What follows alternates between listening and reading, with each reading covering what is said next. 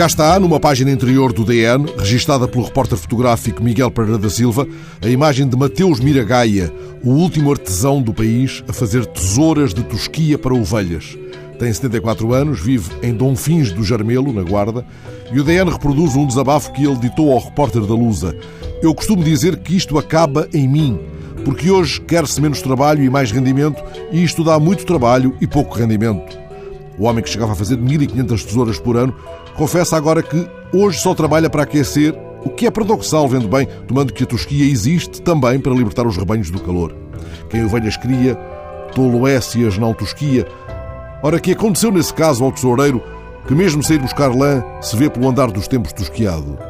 Dei comigo a imaginar que talvez a resposta possa estar na lição de uma outra história contada hoje no JN sobre um rebanho comunitário ligado ao projeto Território com Vida, premiado pela Gulbenkian, que vem inspirando desempregados por ter mudado a vida de algumas pessoas na região de Arcos de Valdevez. O mentor do projeto disse ao repórter do JN que a criação de caprinos tem um bom potencial de empregabilidade, apesar do preconceito em relação ao ofício se lhe chamássemos técnico de gestão de ecossistemas, em vez de guardador de rebanhos, talvez atraísse mais as pessoas. Ora, que haveremos de chamar ao último artesão de tesouras manuais de tosquia, agora que já se fabricam máquinas de tosquiar a laser.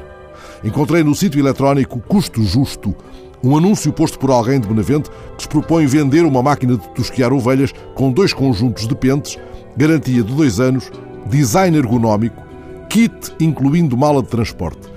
Há tosquiadoras com sistema de refrigeração e ajuste de pressão de lâminas. De bom pastor é tosquiar, mas não esfolar.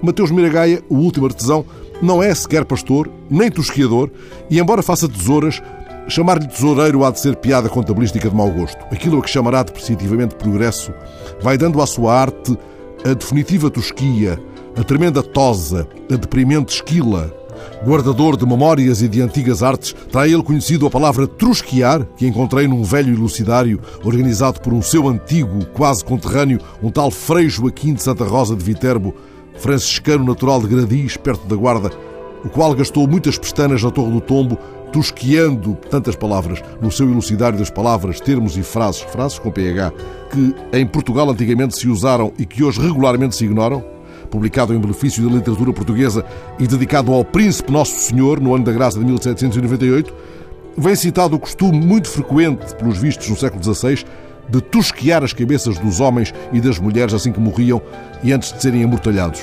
Aos homens, igualmente, tosqueavam as barbas. O verbo usado no ilucidário é trusquear. Trusquear, a forma ancestral de tosquear, é não raramente um exercício associado à morte. Frei Joaquim Viterbo cita um documento de 1521. Adoeceu a uma quarta-feira, ao domingo se confessou e tomou o Santo Sacramento, e à segunda-feira se trusqueou, isto é, morreu. Mateus Miragaia entra agora no pino do verão, moldando tesouras de tosquear, tesouras de trusquear, enfrentando a tosa de um ecossistema cada vez mais adverso.